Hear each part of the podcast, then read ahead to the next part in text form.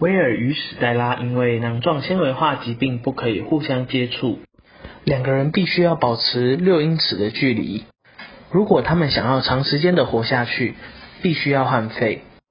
而这时，护士小姐接到一通电话，一名医生说道：“大概三十分钟后会有新鲜的肺，请准备好进行手术。”护士立即打电话通知史黛拉：“亲爱的，赶快回来准备手术，有一个新鲜的肺要到医院了。”史黛拉看着威尔，不舍得说道：“嗯，我想要永远跟你在一起，我不要换肺。”威尔安慰的说道：“你就去换肺吧，就当做是为了我。”史黛拉沉默了许久，不舍得说：“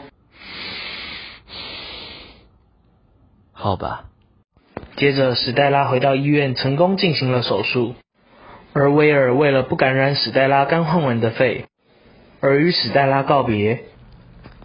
肢体接触是我们人生中进行交流的第一种方式，安全、无忧、舒适。都借由指尖爱抚，或是柔软的脸颊、嘴唇轻轻的触碰来表达。它让我们在开心时分享喜悦，在惊慌时给我们鼓舞，在激情与爱点燃的时候让我们兴奋。我们需要得到我们爱的人的触碰，就像我们需要氧气来呼吸一样。但我从来不能理解触碰的重要性，特别是他的触碰。直到我再也不能触碰他了，我才真正明白。所以，如果你正在看这段视频，而且你也可以做到，请去触碰它。